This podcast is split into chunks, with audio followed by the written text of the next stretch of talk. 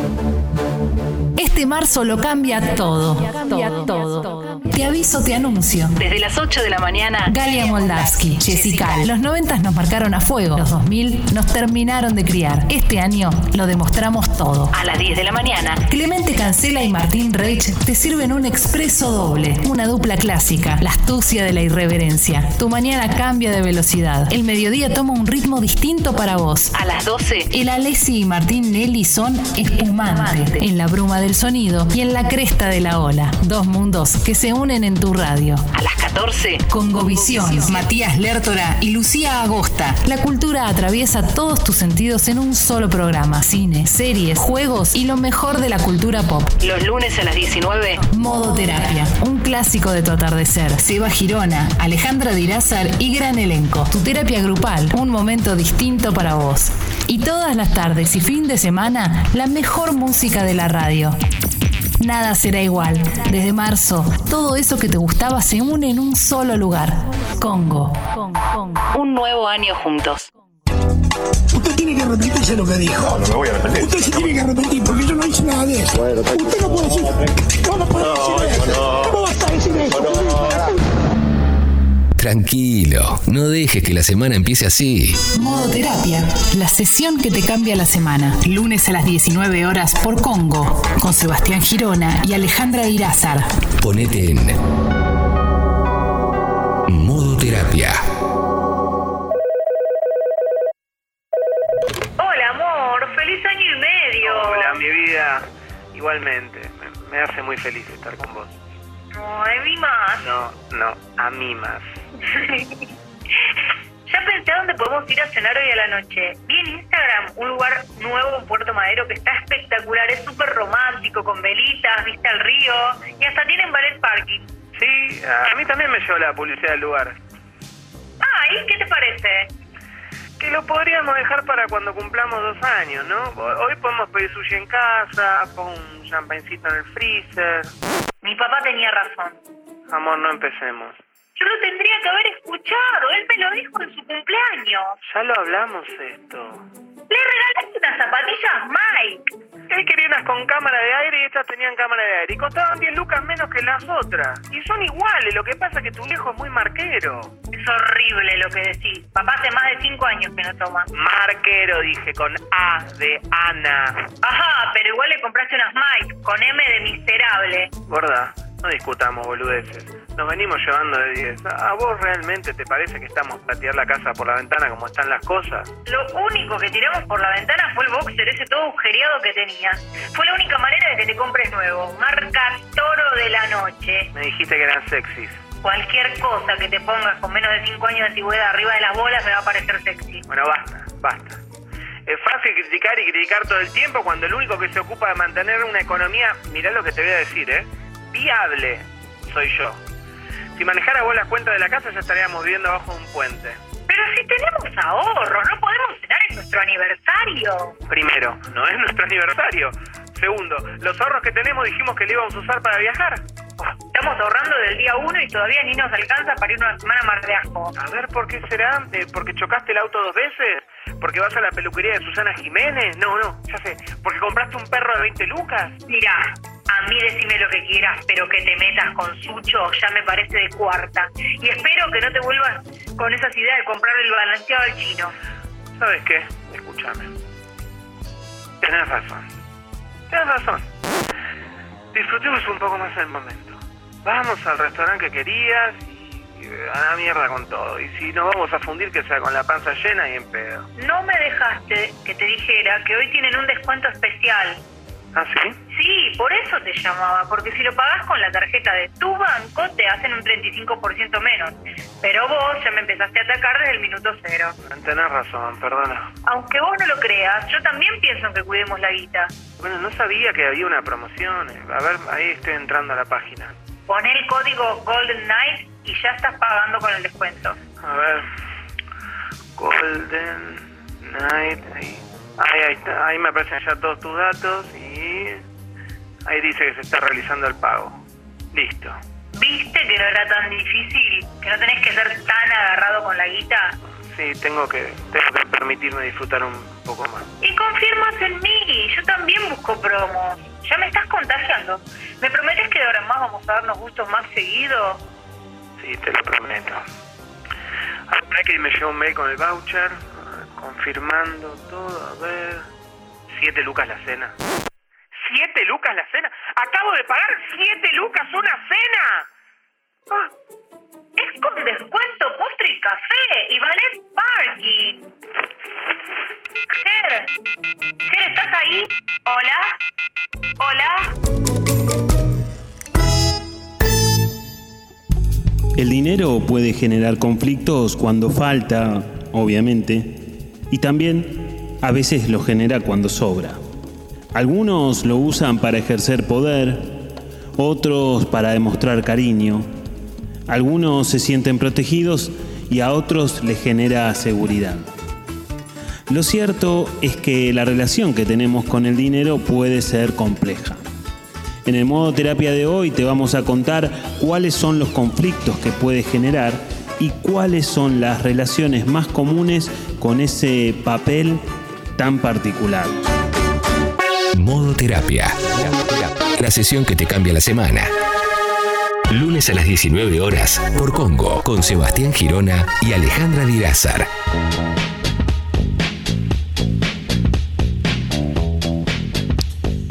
Hola a todos, bienvenidos a un nuevo programa de modo terapia, la sesión que te cambia la semana. Un clásico de tu atardecer, como dice el spot de Congo, de tu atardecer o de tu mañana o de tu media tarde, según dónde, a qué hora lo escuches, ¿no? Porque como también no se escuchan mucho en Spotify, eh, los que lo escuchan por la tarde será del atardecer y los que lo escuchan cuando puedan será de cuando puedan esta invitación a, poder pensar un poco cómo estás, qué te pasa, cómo, cómo estuviste en estos días. Esta invitación a poder reflexionar y poder parar un poco la pelota para ser conscientes de cómo, de cómo estamos y de qué cosas nos suceden, ¿no?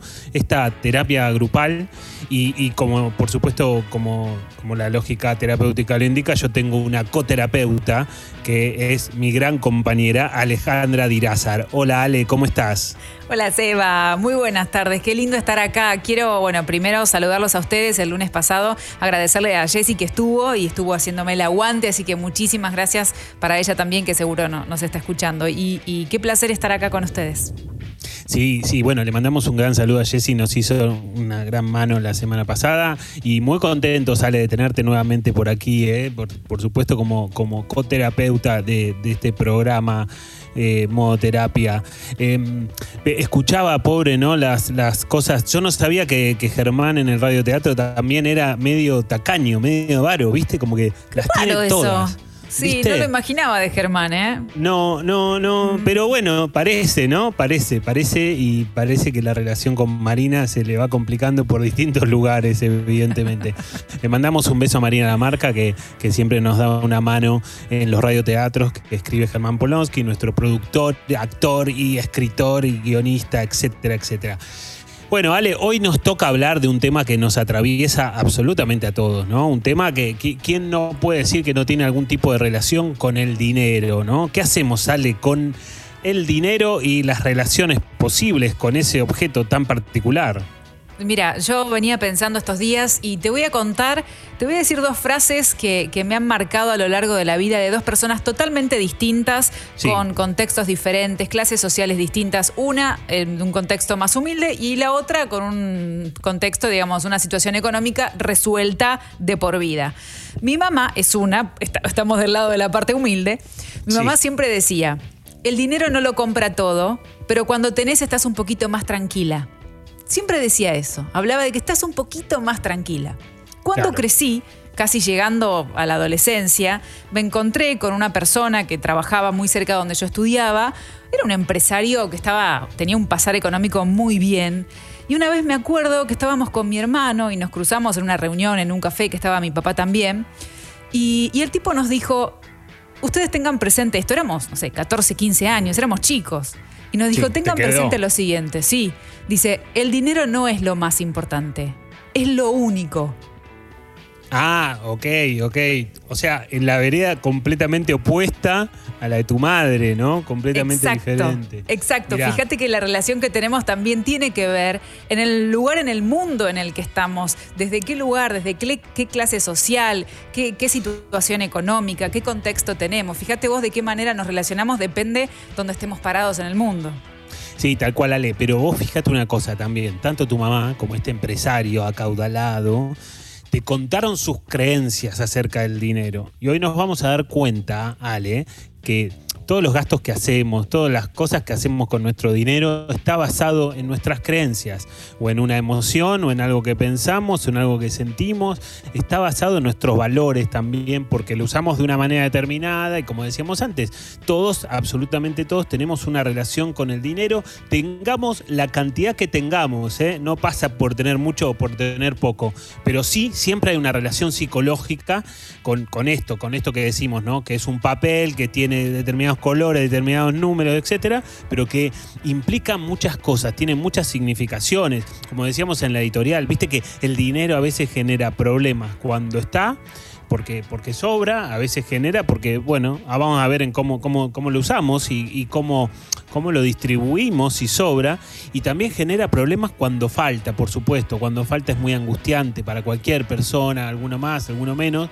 Pero me parece que eso ya pone las cosas en un lugar muy particular, ¿no? Sí, a mí me parece que tiene que ver eh, más que nada con esto, ¿no? La relación psicológica, qué lugar nosotros le damos al dinero en nuestra vida, de qué manera nos relacionamos, si es simplemente un camino para poder satisfacer algo físico o es algo que que a mí me permite ser o sentirme ser en el, en el mundo donde vivo. Porque también, fíjate que, no sé, yo vengo de familia humilde, pero siempre uno ha pensado, eh, ahora ya no, pero cuando era chico dice, bueno, las personas que tienen dinero tienen todo resuelto. No, yo no podía entender cuando era más chica cómo las familias adineradas tenían problemas, si tenían dinero, si podían tener todo. Entonces, no tiene que ver con tener o no tener, sino qué tipo de relación tenemos con esto, ¿no? Tal cual, Ale. Y tenemos muchas ganas también de escuchar mensajes, ¿no? Tenemos ganas de escuchar a los oyentes que nos cuenten, que hagan su catarsis. Yo estaba viendo algunos mensajes que ya empiezan a llegar, quizás Sí. muy relacionados con las parejas y el dinero, que es un apartado eh, específico de todo este programa. Pero tenemos ganas de escuchar mensajes, de leerlos y demás. Y tenemos también ganas. Hay mucha gente, Ale, que vos sabés muy bien, que escucha el programa por Spotify. Y tenemos ganas que lo sigan escuchando. Y también, vos sabés que me preguntaba, ¿viste? Viste que nosotros acá nos planteamos muchas veces si necesito o prefiero algo en la vida, ¿no? ¿Viste? Sí. Bueno, nosotros andamos necesitando que nos sigan en Spotify, que sigan la cuenta Vamos, de modo sí. Tal cual. ¿Y lo necesitamos o lo preferimos? Lo necesitamos. La verdad que eh, está buenísimo. Si te gusta el programa, que lo sigan, nos hacen una gauchada y un favor, ¿no? Aparte también que puedan recomendar si alguno de los episodios dice, che, esto me gustaría que lo escuche mi pareja, mi mamá, mi hermano, una amiga, bueno, se lo paso, lo vas compartiendo porque está buenísimo también. A todos, en algún momento decimos siempre, nos impacta y algo nos resuena con todos los episodios que tenemos de modo terapia. Pero vos decías que teníamos mensajes. Si te parece, allá nos vamos, Dale. porque Lucho dice, cuando algunas relaciones se separan por motivos de dinero, son esos los momentos que más te puede caer la ficha de que estaba yendo la- de cómo estaba yendo la relación, se pregunta Lucho. Sí, yo creo que sí, Lucho. Yo creo que puede ser un momento importante. A ver, en algún punto uno puede pensar que a veces em, e- ese problema de, dinero habla de otros problemas, pero vos sabés, Ale, que viste que, que siempre, que yo te he dicho en alguna oportunidad que hay un top 5 de peleas de pareja, hay cinco motivos por los cuales habitualmente hay muchas peleas de pareja, ¿no? Pero hay cinco que se repiten mucho y el manejo del dinero es uno de estos cinco. Imagínate cuántos problemas genera dentro de una pareja, dentro de un vínculo, porque para estar dentro de ese top 5, ¿no? Sobre todo porque el manejo de ese dinero en el marco de una pareja va a hablar mucho de los valores de cada uno de cómo mira y cómo de lo que significa el dinero para cada persona. Y si no significa lo mismo o si significa cosas muy diferentes seguramente te va a traer bastantes inconvenientes dentro de un vínculo tan tan íntimo como es una pareja Sí, Flor a través de la aplicación dice, mi novio me propuso remodelar una casita vieja e irnos a vivir ahí. Nunca convivimos y meterme en un proyecto así, de una, me asusta y también pienso, a veces hay que jugársela, pero los gastos en común y lo legal me aterra, dice Flor.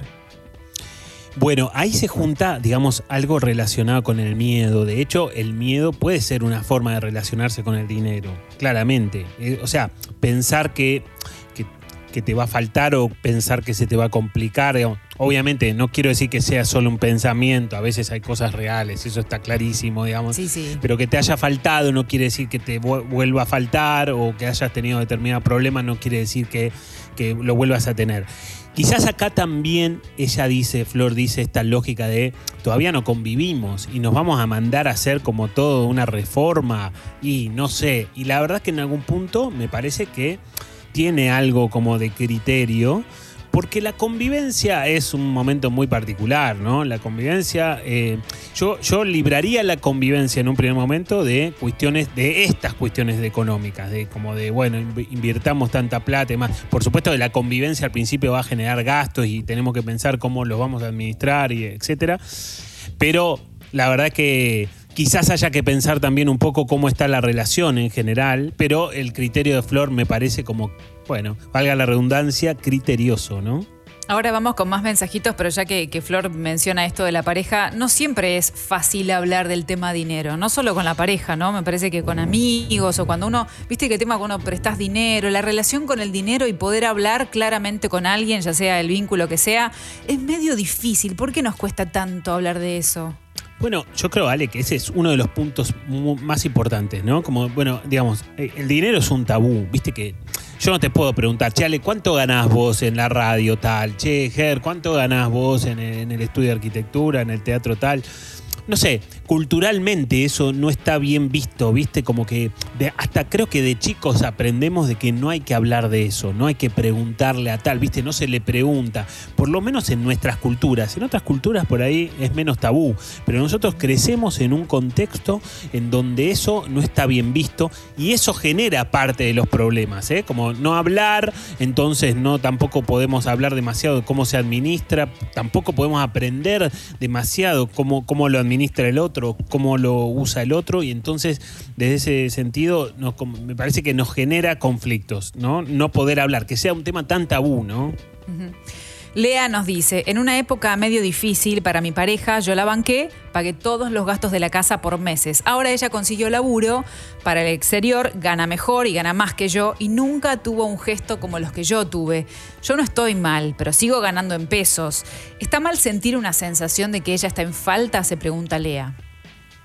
Yo creo que, eh, por supuesto, él, él tiene como la expectativa de, bueno, ver qué, qué- qué hace ella ahora que la situación mejoró, ¿no? Digo, de entrada me parecía que el mensaje apuntaba para al mensaje que estaba bueno en términos de, de poder pensar que en una pareja tranquilamente puede pasar eso, ¿no? Hoy gano más yo en mi pareja y mañana por ahí es al revés y bueno, vamos armando el vínculo y de alguna forma esas cosas suceden en la vida de cualquier persona y está bueno que cuando uno gana más apoya al que gana menos, etcétera, ¿no? Porque, como decíamos, puede cambiar muchas veces eso a lo largo de la historia de una pareja. El Acá tema, Gaby- Sí. Perdón, Ale, pero termino con esto. Pero el tema es que él se, él se quedó como con, con- la lógica de que hizo una jugada por ella y ahora se siente como que del otro lado no llega lo mismo, ¿no? Aunque evidentemente tampoco lo está necesitando. Habrá que ver qué le pasa o qué pasa en esta pareja con los valores personales de cada uno con respecto a este tema, ¿no? Claro, pero ahí en ese caso supongo que cuando uno toma la decisión de bancar a la pareja, o tomó la decisión o es la que te toca en ese momento, no seas esperando, me parece, ¿eh? no lo haces esperando que el otro después lo haga porque vos lo hiciste. Yo me manejo como pareja de esta manera, es lo que te brindo en esta relación. Quizás el otro no te brinda lo mismo porque ya hemos hablado que las parejas no siempre son parejas. Sí, es cierto. Igualmente por ahí uno lo hace en el momento porque le surge y porque no está esperando una retribución, pero cuando eso se acomoda, por ahí tenés ganas de que el otro... No es que lo hayas hecho por eso, pero por ahí, bueno, ves un poco cómo actúa el otro, digamos. Evidentemente alguna expectativa él tenía, alguna expectativa tiene, y eso le genera un ruido en la relación. Yo revisaría un poco el contexto de esto que pasa alrededor del dinero. Por ahí es eso solo y la pareja está bien, o por ahí hay otras cuestiones. Bueno, vamos al mensajito de Gaby que dice, yo digo siempre que el dinero no hace a la felicidad, pero la falta de dinero sí hace a la infelicidad. ¿No es así? Se pregunta Gaby. Sí, tal cual. Yo sabes que creo, eh, un poco pensando en lo que te decía tu mamá, Ale, también, yo creo que el dinero te da libertad. Te ofrece a vos la oportunidad de elegir, que muchas veces es importante poder elegir o, o poder tener, o estar holgado o estar tranquilo para hacer tal cosa o tal otra. Ahora, la felicidad se la tiene que dar uno mismo, digamos. No hay nada externo que te pueda dar esa felicidad. Obviamente hay cosas que pueden ayudar, como decía la canción que eligió Sucho al principio del programa, en la apertura. Pero digo, me parece que está bueno pensar que una cosa es la libertad y otra cosa es la felicidad. Y me parece también que un poco en esto que te decía tu mamá y el empresario, era un poco como, bueno, dos veredas, dos veredas opuestas, y un poco también como la lógica de lo que vamos a intentar tratar de buscar hoy, Ale. Eh, buscar el equilibrio entre el manejo del dinero. Después, más tarde, te voy a plantear, Ale, para que, para Sí. que tomes nota, cinco perfiles psicológicos de cómo administran el dinero distintas personas. Más o menos andan dentro de esos cinco perfiles, ¿eh? Como que no hay mucho por fuera, puede haber alguna combinación, pero cinco tipos de cómo administramos nuestro dinero, cinco distintas personalidades de cómo se administra el dinero. Me encanta. Vos trajiste eso y yo, ya que está, te adelanto porque preparé Massachusetts también relacionado con el dinero. Así que también vamos a tener eso. Está muy bien, perfecto. Mira. Ana dice, todas las peleas de mis viejos fueron por temas de guita, por eso estudié para programadora. Bueno, ese es otro punto interesante, ¿no? Esto de, bueno, ¿qué vas a estudiar, no? Viste que muchas veces el dinero se mete ahí. No, estudia algo que te, que te dé guita, ¿viste? Estudia algo que... Porque ahí aparece algo que se mete mucho en las cabezas de cualquier persona, que tiene que ver con las creencias que tenemos acerca del dinero. Todos tenemos muchas creencias y a partir de eso nos vamos guiando y nos vamos educando en relación al dinero a partir de determinadas eh, creencias. Por ejemplo, no sé, una creencia es no se gana dinero haciendo lo que te gusta, ¿viste? Como que esto, no, estudiar una cosa que te dé plata, eso que te gusta no, no te va a dejar de nada, digamos. Otra creencia es que, ¿viste? Eh, para que uno tenga mucho dinero, hay, siempre tiene que haber otro que no lo tenga, ¿viste? También como que esa es una creencia que te puede dar más culpa acerca del dinero, ¿viste? Que te podés sentir mal. Te- me, me está yendo bien, pero me siento mal porque, bueno, no es la realidad de mi contexto. O también esta, esta otra creencia, ¿viste? Que todos los que tienen dinero son garcas, son malas personas, ¿viste? Son clásicos, son creencias acerca de el dinero y esas creencias te llevan por un camino o te llevan por otro, ¿no? Y me parece que es interesante poder pensar eso. Ahora, Seba, si yo identifico que estoy con alguna de estas creencias, suponete, ¿no? De las que vos estabas mencionando recién, ¿puedo quitarles importancia? ¿Puedo desarticularlas en mi cabeza? ¿Puedo de alguna manera empezar a sacar esas raíces que, que han estado durante muchos años? ¿O es muy difícil? Podemos, podemos, seguro que podemos. Obviamente, cuanto más enraizadas estén, más tiempo nos va a llevar, más laburo psicológico nos van a llevar.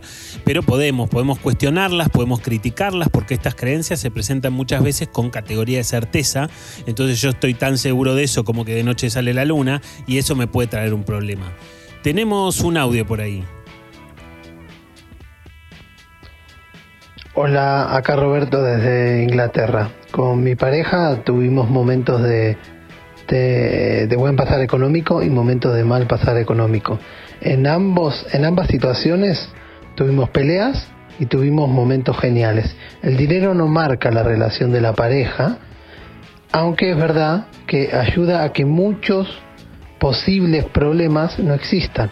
Pero ojo, porque también te deja tiempo y buena calidad de vida para, si sos un poco gil, ponerte a pensar o a crear otros problemas más banales o simples o tontos o productos del aburrimiento. Saludos, me encanta el programa. Le mandamos un abrazo a Roberto desde Inglaterra, ¿no? Y me parece que está bueno el mensaje, ¿no? Como que tener o no dinero no garantiza la, felicidad de un vínculo, no te garantiza absolutamente nada. Es más, como dice él, en algún punto te puede dejar la oportunidad para que, bueno, se arman otros problemas, ¿viste? Que a veces hay parejas que se entretienen bastante discutiendo por dinero, ¿eh? Obviamente no digo que sea como un problema grave, pero cuando eso genera discusiones, muchas parejas se ocupan de eso y descuidan o, o por lo menos se, meten en esos problemas. Cuando esas parejas resuelven esos problemas económicos, aparecen otros conflictos que estaban más solapados o que ni, siquiera no, no, no aparecieron, no, no- no habían aparecido hasta el momento, ¿viste? Ok. Bueno, seguimos con los mensajitos. Mira, Agus dice, escuché a Miguel Granados decir que el mejor consejo se lo dio su papá y le dijo, la plata no se gasta en cosas, se gasta en momentos. Vos sabés que es interesantísimo el mensaje, Ale, que hay algunos estudios que no sé si atentan contra tu Massachusetts, perdón, perdón si así No fuera. te empieces a meter que todavía no te tiré ni un título. Perdón, pero por las dudas, por las dudas te digo, por las dudas te digo. Ok. Los, bueno. los- los investigadores dicen que ese es uno de los grandes consejos para gastar el dinero, uno de los grandes consejos psicológicos para gastar el dinero, que es no gastarlo en cosas materiales, no gastarlo, no sé, no, no sé, no comprarte ropa si querés, sino gastarlo, por ejemplo, hablemos de un mundo normal, ¿eh? A gastarlo, por ejemplo, en una experiencia, gastarlos en un viaje, gastarlos en un recital, que sería como la única manera, la única manera de, de introducir ese dinero en mi cabeza, por decirlo de alguna manera. ¿Se entiende? Como la única forma que yo tengo para que ese dinero, de alguna manera, no, porque, digamos, lo material, viste, viene, va, lo que te compraste después deja de ser novedad, no tiene mucho sentido. Bueno, en cambio, las experiencias las recordamos. Dicho sea de paso, un viaje es algo que empieza antes de que comience el viaje, cuando lo empezás a programar, y es algo que continúa a pesar de que haya terminado con fotos y recuerdos y emociones. Pero no estás de acuerdo, Ale, Vos contame. sabés que no, bueno, solamente con el viaje me parece que sí. eh, invertir en un viaje me parece que es una de las cosas, una de las mejores inversiones que un ser humano puede hacer en tanto puede hacerlo. Eh, Sí. Pero no estoy de acuerdo con esto de las experiencias. Me parece que lo de las experiencias es una moda actual que tiene que ver también con un discurso de lo que se te vende, de lo que, de lo que se usa, de lo que está bien visto, esto de la te vendo la experiencia, comprar la experiencia. Porque yo me compro un buen micrófono y tengo una experiencia de un programa con vos que está buenísimo y es algo físico y, y no sé, y me compro una linda ropa y tengo una experiencia de sentirme linda. Entonces, no sé hasta dónde Está esto bien, de... puede ser, sí. En algún punto puede ser. A vos te suena como el verso de la época, ¿no? Sí, No, me suena un poquito verso como- de época, sí. Sí. A ver, por ahí se toma, se lleva para un lado más extremo, pero está basado en estudios, ¿eh? como que está basado como...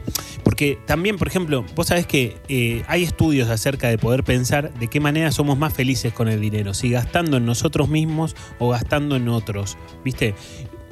De hecho, se hizo un experimento en donde se le asignaba cierta cantidad de dinero a una persona, cierta la misma cantidad de dinero a la otra, y después de un determinado tiempo se evaluaba en qué habían gastado el dinero esas personas. Y se detectaba que las personas que habían gastado eh, el dinero en ellas mismas, sí tenían cierto grado de felicidad, esto se, se monitoreaba con imágenes del cerebro, las zonas de recompensa y demás, pero era superior eh, esa felicidad o estas zonas activadas en aquellas personas que habían gastado el dinero haciéndole un regalo a otra persona o ayudando a otra persona, digamos.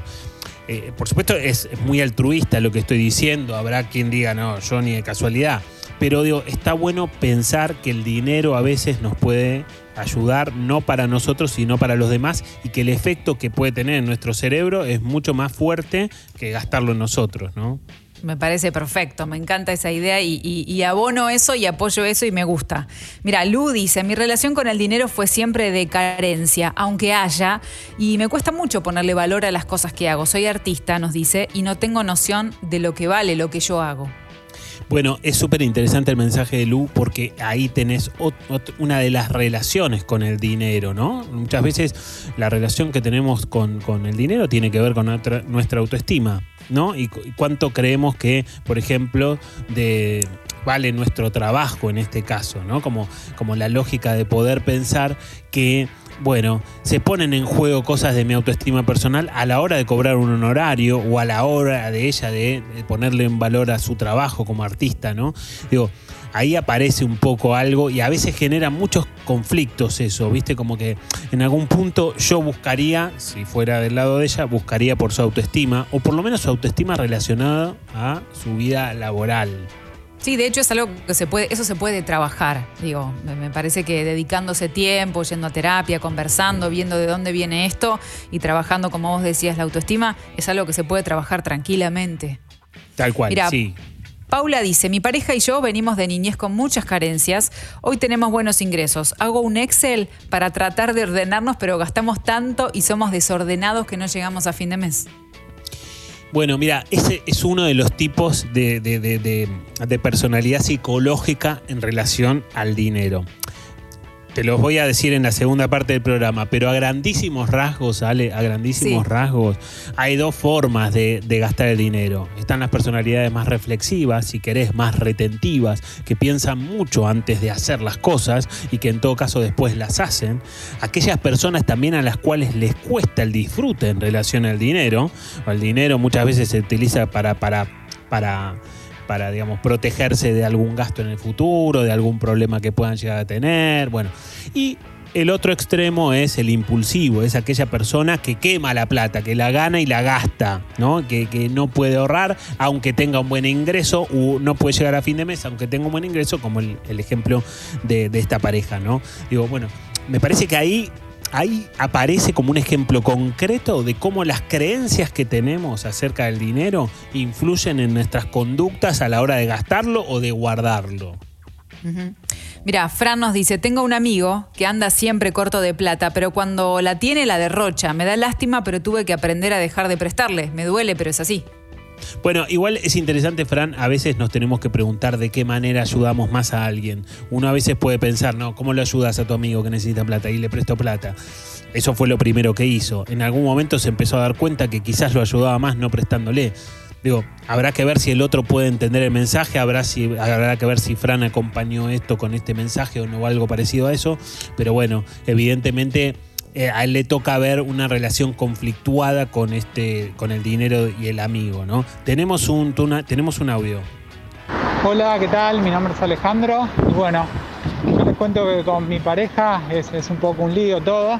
Entonces lo que decidimos es hacer un fondo común entre los dos y así hacer las compras de la casa.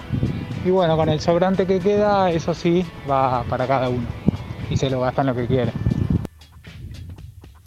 Bueno, es un buen acuerdo, ¿no? Suena, suena bien. No sé, no sé si no está de acuerdo Alejandra Diraza, pero, Vos, pero vos me estás mandando al frente con todas las caras que yo pongo. Pero, pero a mí lo del fondo común. Permitime decirte que me asusta un poquito eso de lo mío, todo lo mío va acá y todo lo tuyo va acá y se mezcla y después lo que sobra para cada uno. No, yo prefiero dividir los gastos, que aportemos ambos de la misma manera, pero lo mío que queda es mío. Bueno, ese, es, un, ese es un debate dentro del mundo de las parejas y el dinero. Obviamente decíamos que está dentro del top 5 de, de los problemas, de los conflictos. A ver, partamos de la base de que no hay una receta exacta, no hay una forma en que digas, bueno, mira, todas las parejas tienen que ha- hacer un pozo o dividirse los gastos, ¿no? No hay algo exactamente así, porque vamos a encontrar 10 mensajes que digan, nosotros armamos un pozo en común y nos va bárbaro, y, va- vamos a encontrar 10 mensajes que digan, nosotros dividimos los gastos y nos va perfecto. Yo me parece que sí, me parece que está bueno en que los dos estén de acuerdo cómo se hace eso. Vos podés tener la- las formas clásicas que tenés, es, o ponemos en un pozo todo, absolutamente todo lo que entra va a un pozo, todo, todo, todo. Eso tiene la lógica y el beneficio de que cuando yo ando mal y vos andás bien, entonces te- tenemos un pozo. Eso tiene también el beneficio de que si la, si la tortilla se da vuelta y vos andás mal y yo ando bien, seguimos teniendo un pozo. Y obviamente tiene la limitación de que está todo como mucho más, como mucho más auditado los gastos, ¿no? Porque hay un pozo en común y los dos pueden revisar de dividir absolutamente todos los gastos y que cada uno tenga su sobrante, ¿no? Y que haga lo que quiera con su sobrante y demás. A veces en el camino de la pareja van a ir apareciendo algunos proyectos que van a hacer cuestionar un poco esos sobrantes, naturalmente. Habrá que ver cómo gestiona la pareja esos momentos puntuales. O está el mix, que tiene que ver con el mensaje de Alejandro, en donde todos ponemos un pozo y el sobrante lo dividimos de determinada manera. Habrá que ver de qué manera se divide eso, con qué criterios y con qué reglas. Pero bueno, básicamente son esas formas. Ok, podemos sacar la palabra pozo, le decimos cofre, porque la verdad que pozo me impresiona un poco. Sí, bueno, dale, un cofre, un, un- un cofre para, para el dinero de los dos. Tenemos otro audio. Hola, buenas tardes, ¿cómo están? Eh, con mi compañera la modalidad que tenemos es se gasta completo el sueldo del que más gana, en este caso es mi, mi sueldo, para pagar absolutamente todo y el, y el sueldo de ella eh, lo usamos para gastos, eh, para el resto de los gastos.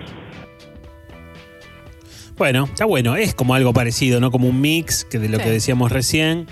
Más o menos como, sí, como parece como que usan una determinada plata para, para una cosa y determinada para otra. Fíjate, Ale, también, como decíamos antes, con- al estar dentro del top 5 de las peleas de pareja, imagínate que este es una de las cuestiones fundamentales que una, que una relación debe decidir a la hora de pensar el contrato, el vínculo, ¿no? Con, con lo que siempre hablamos. Y como también siempre decimos, los contratos se pueden renovar, va, necesitan ser renovados, necesitan ser revisados y se- ser modificados. Entonces, a partir de eso, me parece que, bueno, una pareja también se puede manejar con el dinero la primera etapa de su historia de una manera y después, en otro momento, a partir de ciertas necesidades, se puede manejar de una forma diferente. Me parece que está bueno pensarlo de esa manera también, ¿no? Seba, tenemos un montón de mensajitos, pero vamos a hacer una cosa. En un ratito vamos a seguir. Sigan mandando mensajes de voz, mensajes escritos a través de la aplicación, pero ahora te decimos que si estás escuchando el programa y alguno de los temas que tratamos te incitan a comenzar terapia, eso está buenísimo, te va a ayudar. Y a pesar de la pandemia, de la cuarentena, las distancias, podés comenzar de manera remota, porque Seba tiene un equipo de profesionales que están súper preparados y listos para ayudarte. ¿Cómo podés hacer para contactarte? Mira lo simple que es. Mandas un mail, equipo sebastiangirona.gmail.com, equipo sebastiangirona.gmail.com y Seba te hace la entrevista de admisión. Sí, tal cual, Ale. Bueno, yo hago la entrevista de admisión. Muchas veces, últimamente se me da por preguntar de dónde conocen al equipo y muchos escuchan modo terapia, Ale. Es una, Sí, es una qué buena bien. noticia. Es una buena noticia. Y hacemos la admisión. Y la admisión, como yo siempre digo, Ale, reduce el margen de error. Porque, viste, yo escucho a la persona, me está contando, le pasa tal cosa, le pasa tal otra. Y yo digo, esta persona va a ir muy bien con tal terapeuta, ¿no? Con, con, con, con, con Demián, por ejemplo, que es un psicólogo del equipo, o con Natalia, o con Denise, o con Marina. Bueno, bueno, entonces a partir de ahí el, el error se disminuye bastante y eso hace que vos puedas tener una mejor terapia, ¿no? Una mejor experiencia, sobre todo porque, como decíamos alguna vez también, Ale, hay muchas personas que llegan a, a la terapia con una bala, ¿viste? Que les costó decidir, les costó tomar esta decisión, este paso, y si le va mal, por ahí después no hacen nunca más terapia. Entonces, si disminuís ese error, está buenísimo. Modo Terapia. Lunes de 19 a 21 por Congo FM. Seguimos en modo terapia y sigo con la campaña, retomo Ale, hoy la campaña de no decir la hora cada vez que volvemos de un corte. Eh, campaña en donde estoy solo, ya lo sé. estoy Sí, sí, está solo, está solísimo. Sí, sí. Pero, pero continúo, continúo. Ahora tenemos una, una sección que a vos te gusta mucho, ¿no? Me encanta, me encanta porque es el momento Massachusetts. Vamos a contar que es ese momento donde nosotros, yo te cuento noticias. ¿Viste esos títulos que uno dice? Un estudio de la universidad de tanto plantea tal cosa que muchas veces es incomprobable, pero nosotros acá lo compartimos. Vos a veces Sí. estás de acuerdo y otras veces no estás muy de acuerdo. Es, ver- es verdad. Siempre, siempre hacemos la misma aclaración. Modoterapia está a favor de la evidencia científica, por Oh, supuesto, sí. pero a veces hay cosas que dejan bastante que desear, ¿no? Vos te quedás tranquilo una vez que decís eso. Mira, tengo el primer título Sí, y seguro que te va a gustar. Dale. Un estudio científico revela que ahora el dinero compra más felicidad que antes. Esto es una idea, viste, parece que nosotros veníamos diciendo que no compra la felicidad, que sí, que no. Bueno, ahora un estudio científico, sí. Está en dólares ahora, digamos. ¿Qué quiere Sí, decir en eso? dólares, en euros, como quieras. Eh, asegura que cuanto mayores sean nuestras ganancias, más felices nos vamos a sentir, pero sobre todo en la actualidad, porque este estudio involucró a 40.000 adultos estadounidenses mayores de 30 años y los venía estudiando, dice, desde 1980 hasta 2016, en diferentes épocas adultos de 30 años. Según estos investigadores, el vínculo entre el dinero y la felicidad va cambiando con el paso de los años y ahora el valor emocional que se le da al dinero es mucho mayor que hace un par de años y la diferencia en la felicidad por nivel de ingresos dice que ha estado creciendo de manera constante desde los años 70 hasta el 2010 más o menos. Eh, sí. A ver, yo, sa- a ver, yo si querés te la remo, ¿eh? te remo este Massachusetts. A ver. No, no, vos decí lo que sientas, acá, acá expresate tranquilo, hacé como si fuera tu programa vos tranquilo. Claro, ok. A ver, entiendo que hoy hay más estímulos que hace que en 1980. Viste que hay más estímulos. Digamos, el mundo es muy diferente que, que tomando ese año de referencia. Y en algún punto de eso, digamos, tenés más motivos o más razones o más cosas en donde gastar ese dinero. Pero no sé, a ver, me, no me termina con... Es más, cuando vos estabas, los oyentes no ven, tu, no ven tu cara, pero cuando vos estabas leyendo y ya decías, sí, Sí. es Estados Unidos, como cara de... Y es una cultura particular con el No dinero. seas Así que buchón con mis caras. lo mandaste medio flojo de papeles, ¿eh? no lo No. apoyaste mucho. Esta, yo no te lo dejo pasar, Ale. La próxima seguro que te va a encantar. Mira, la ciencia dice que el dinero es una droga y que no da felicidad. Esto lo dice un estudio de la Universidad de Carolina del Norte. Dice así, bueno, que nos gusta pensar que nosotros controlamos el dinero, pero que en realidad es el dinero el que nos controla a nosotros y que es capaz de hacernos replantear nuestros propios principios. Y todo el mundo dice, es vulnerable ante la influencia de la corrupción. Todo el mundo es vulnerable ante la influencia de la corrupción. Dice que si todo un conjunto de estudios, dice a raíz de estudios, dice entre la psicología, la economía y la sociología se han reunido y esta investigación dice de qué manera nos relacionamos con el dinero y cuáles son las consecuencias psicológicas de poseer grandes sumas monetarias. Este equipo de científicos dice después del estudio que si vos rechazás un soborno, produce más estrés que aceptarlo. Por ejemplo, cuando vos rechazás un soborno te produce mayor estrés que si aceptaras ese soborno. Y además también agrega que las personas cambian su comportamiento si hay dinero de por medio, es decir, si vos le ofreces a un grupo de personas dinero, estos son capaces de incrementar diferentes actividades que tengan y cambiar la actitud de acuerdo al dinero que se les ofrezca, pero que en verdad no ofrece felicidad, sino que actúa como si fuese una droga. Cuanto más tenés, más querés y es adictivo. A ver, eh, este estudio lo hicieron corruptos, ¿no? Digamos, porque viste que esto que decían, ¿no? Es más fácil rechazar, ¿no? Es más difícil rechazar el soborno que aceptarlo. Aceptarlo Sí. sería más fácil. Esa, ahí está medio como, medio. No sé, andás a ver, ¿no? Andás a ver. Ahora, por otro lado, todo puede ser adictivo, Ale. Viste que no solamente te podemos generar una adicción con respecto a una sustancia tóxica, sino que hay trabajos que son adictivos, hay personas a las cuales tenemos parejas que nos, nos formamos parejas tóxicas y se vuelven adictivas. Que el dinero puede ser adictivo y sí, está bien, pero eso es como decir que de día sale el sol en algún punto, ¿no? Como, o más allá de, de- de valorar en la evidencia científica, pero digo, sí, cualquier cosa puede ser adictivo y como buen adictivo que puede ser, te puede dar una, una, una satisfacción en, un, en el corto plazo Sí. y un problema en el mediano y en el largo, digamos, que es como la, la mecánica adictiva. Sí, yo creo que sí. Bueno, no te voy a dar a decirle yo lo que me parece, pero, pero esta me parece que va, digo, de acuerdo al comportamiento que no estás muy de acuerdo. ¿A vos no te gustó lo del soborno? Y esta acá tendría. Mira, venías de un 3 a 0 contundente, pegando ay, ay. todo tiro, pero con potencia. Y acá vení media floja, Ale, eh, perdóname, te lo tengo que decir. Me parece que tiene qué- que ver mi relación con el dinero acá, ¿no? Bueno, andás a ver, pero los oyentes también podrían opinar sobre el Massachusetts, como si es gol o no es gol o no. Me encanta, me encanta. Tenemos un título más, a ver si con esto hago gol o no. Un estudio revela por qué se gasta más de la cuenta.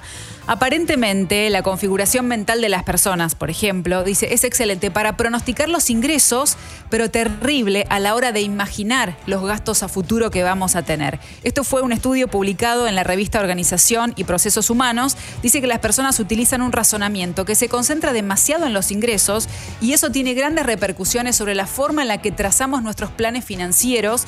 Por ejemplo, dice, para ver de qué manera los ingresos que imaginamos los vamos a configurar en un gasto. Nos cuesta mucho más concentrarnos en lo que vamos a gastar que en lo que imaginamos que queremos ganar. Mira, como algo más pesimista, ¿no? Entiendo yo, Ale, de lo Sí. que vos estás diciendo, como, o sea, como la gente piensa su futuro pensando más en los gastos que va a tener que en los ingresos que le van a entrar, algo así. Claro, como que cuesta más planificar y ordenar el gasto que lo que le dedicamos en pensar a lo que queremos ganar. Claro, mira, bueno, ahí yo le haría esta salvedad pesimista, optimista, habrá que ver cada uno cómo lo piensa, pero ponele que sí, Ale, ah, este, este, este, este, ¿Es gol? este, este pasó, este pasó, este entró. Vamos. Maravilloso, muy bien. Pero es un descuento, Ale, ¿eh? es el descuento, es el descuento. Bueno, no importa, no importa. Con eso ya me conformo hoy. Tengo una pregunta para hacerte. ¿Te gustan las aperturas de modo terapia? Porque las hace nuestro productor amigo Germán Polonsky, que además es profesor de teatro y está dando clases presenciales con Alejandro Germana en Border, en el barrio de Palermo, con todos los cuidados, con todos los protocolos necesarios para estos tiempos que corren. ¿Cómo tenés que hacer si vos querés estudiar con ellos? Mirá qué fácil que es. Tenés que enviar un mail a escuela.border.com.ar y ellos se van a comunicar con vos para coordinar una entrevista y así contarte bien en detalle el curso y la técnica que ellos enseñan. Escuela.border.com.ar. No lo cuelgues más y empecé a estudiar teatro ahora. Modo terapia. La sesión que te cambia la semana. Lunes a las 19 horas por Congo con Sebastián Girona y Alejandra Dirázar. Hola Roberto, ¿cómo le va? ¿Qué haces, Germán? ¿Todo bien? Discúlpame que te llame un sábado hasta ahora. No, no, por favor. Igualmente estaba dibujando la documentación de Cristaldo para llegar tranquilos con la entrega. Perfecto, genial. Eh, mira, escúchame. Te quería hablar sobre el aumento que charlamos la semana pasada. Sí, sí, dígame. Bueno, espera, espera. Yo te di mi palabra. Y para mí la palabra es lo más valioso que tiene un ser humano. Excelente, señor. Tengo unas deudas que cubrir este mes y realmente cuento con ese dinero. Se va a hacer. Más adelante, cuando el país se estabilice un poquito. Pronto. Pero con respeto, se lo digo. ¿eh? Yo, yo creí que con los nuevos proyectos que entraron al estudio iba a ser posible... eh, Por eso, por eso. Necesitamos que esos proyectos empiecen a dejar guita en la oficina. Dentro de poco. Mira, Germancito, nosotros, además de valorarte como profesional, valoramos que vos siempre hayas puesto el hombro por el estudio. Cuando vendimos las computadoras y empezaste a traer la tuya de tu casa, cuando te pagaste un curso de portugués para el concurso en Bahía, o cuando convenciste a tu novia de que no nos hiciera juicio por tenerla negro. Bueno, ahora te pedimos si podés ponerte la camiseta una vez más. Y no te estoy pidiendo que te pongas cualquier camiseta. Te pido que te pongas la 10 y nos ayudes a pasar de nuevo este momento difícil. Mirá que tío toda, Dificilísimo. Eh, ¿Puede ser? ¿Podemos contar con vos? Ok, pero por favor le pido que en cuanto a las obras realmente empiecen. Cuanto nos se pueda nos vamos a sentar y vamos a volver a charlar sobre una posible actualización de tu sueldo. Ok. em, ok, eh, yo, yo mañana seguro siga trabajando y tengo algunas dudas sobre algunos detalles. ¿Yo lo, lo puedo llamar? Domingos no, Germancito. Mira, mira, mira, eh, yo estoy volviendo el jueves de un viaje que tuve que hacer de urgencia a Punta del Este. El viernes lo vemos. Pero hay que entregar el martes. Resolvemos, confiamos plenamente en vos. Ok, pero... eh, em, Dime, decime. no, nada, nada, nada. Nada, está bien, está bien. Bueno, nene, me alegra que nos hayamos podido poner de acuerdo. Nosotros te valoramos mucho. Un cariño. Nos estamos viendo.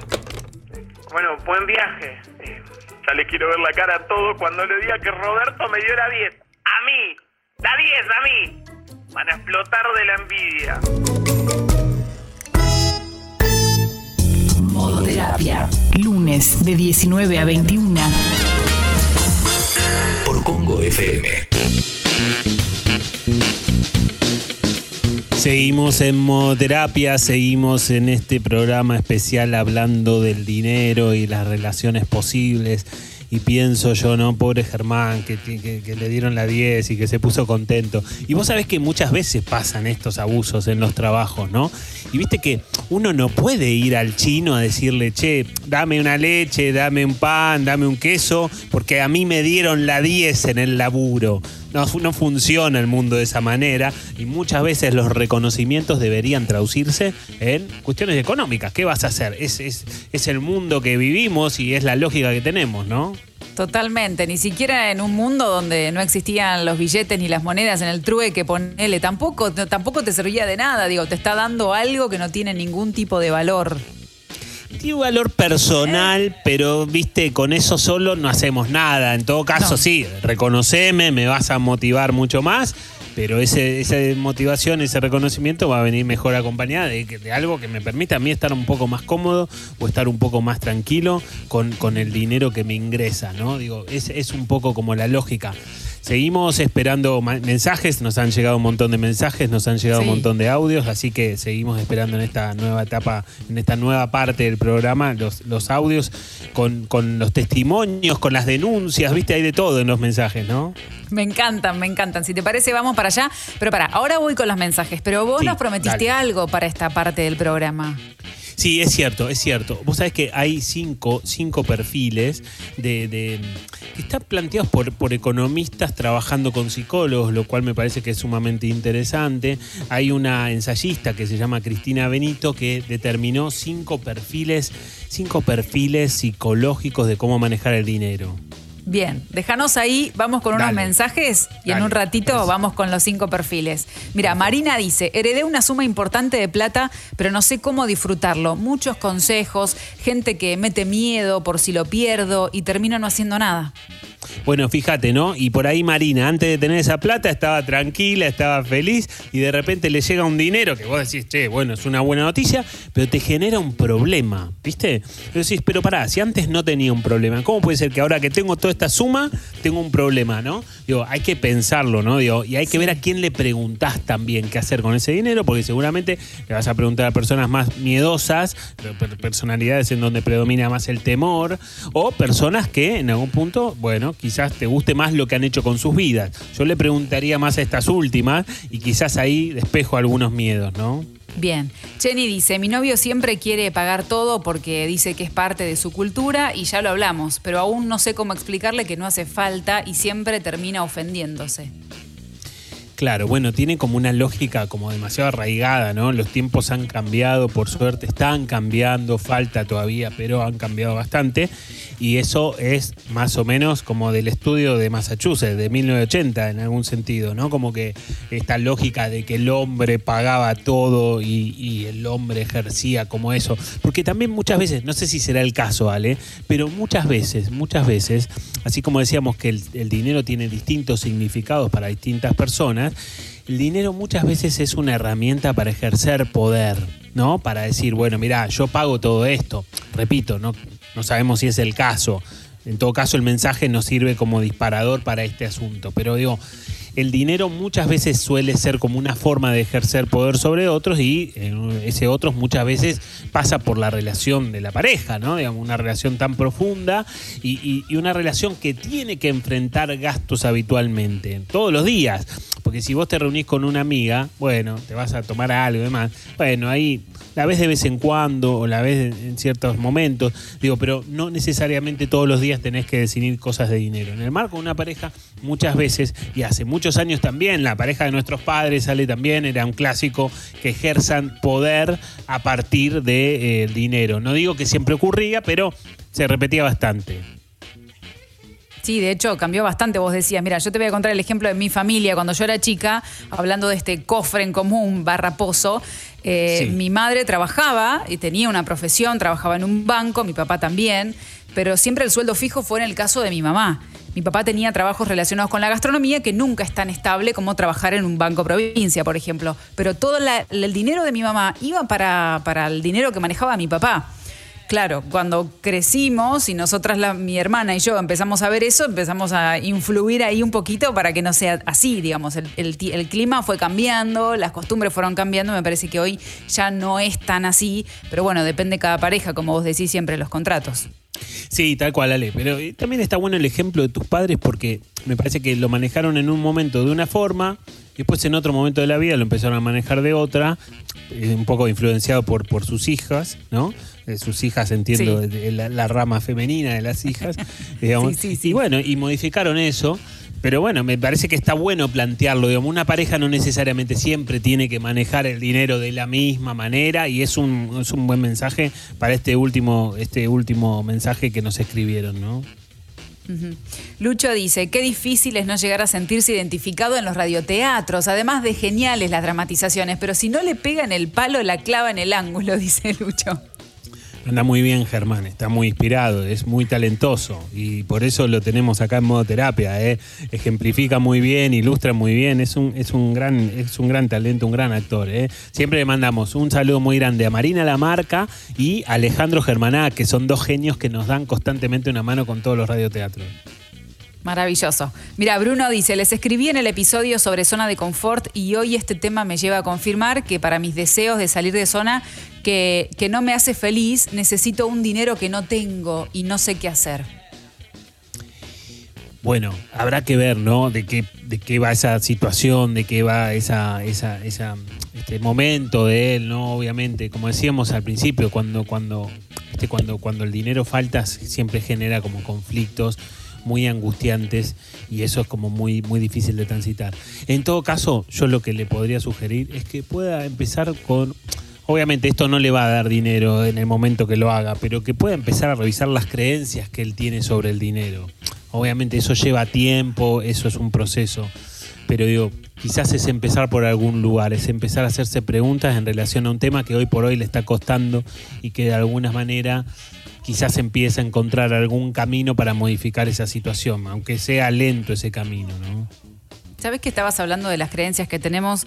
Eh, yo he escuchado a mucha gente hablar de, y bueno, siempre en la familia a los ponchazos, y bueno, ¿qué va a ser? Nosotros venimos de familia donde laburamos y la guita nunca nos sobra. A veces se instalan esos discursos que para los más chicos suelen ser un poco peligrosos, no porque el que lo diga lo dice con, no lo dice con ninguna intención, pero, pero se aprende, ¿viste? Y eso que se aprende luego se repite y se cree, como vos decís, como que la noche está en la luna, en la noche está la luna, que digamos no son certezas, no son, no son, no es nada que nosotros podamos cuestionar y a veces resulta un poquito peligroso. Tal cual, Ale, es exactamente como vos lo decís. Las familias tienen su propia idiosincrasia, las parejas tienen su propia idiosincrasia, y en esa idiosincrasia va a aparecer la idea que tenga ese vínculo o esa familia acerca del dinero, y los chicos escuchan, escuchan, y algo que se repite mucho se empieza a tomar como una verdad, ¿no? Y eso es peligroso.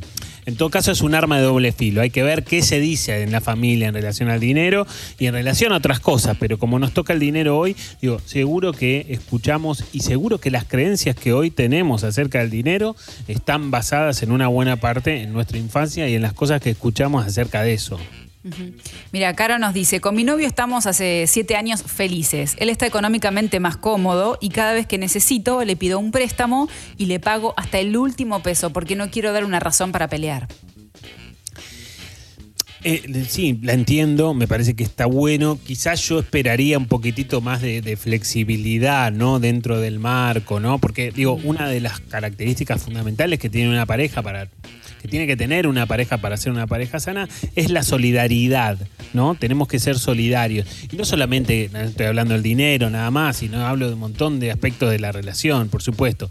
Pero hablando del dinero, en algún punto tenés una, tenés una denuncia, tenés una, una Eh, objeción. tengo, tengo una pregunta, tengo una pregunta. ¿Qué pasa cuando la solidaridad de un lado se choca con el orgullo del otro? Bueno, claro, lógico. En algún punto, obviamente, esa solidaridad siempre tiene que ser recíproca. Si no es recíproca, o por lo menos, a ver, tampoco vamos a esperar que sea exactamente el, mismo grado de solidaridad, pero sí tiene que haber, bueno, más o menos tenemos que mirar la misma película, ¿no? Si yo soy solidario todo el tiempo y el otro es muy orgulloso con eso, o con otra cosa y se me va a complicar sostener mi solidaridad porque de alguna manera yo voy a esperar que algo algo por lo menos, algún poquito de expectativa me va a resultar inevitable tener con respecto al otro, sobre todo cuando el otro es mi pareja, es una relación tan íntima y tan pe- personal como una pareja, digamos, ¿no? Entonces desde ese lado me parece que eso puede ser un problema dentro de un vínculo. Pero, pero repito, digamos, hay que apuntar por lo menos a esa solidaridad, ¿no? A esa solidaridad que tiene que circular dentro del vínculo.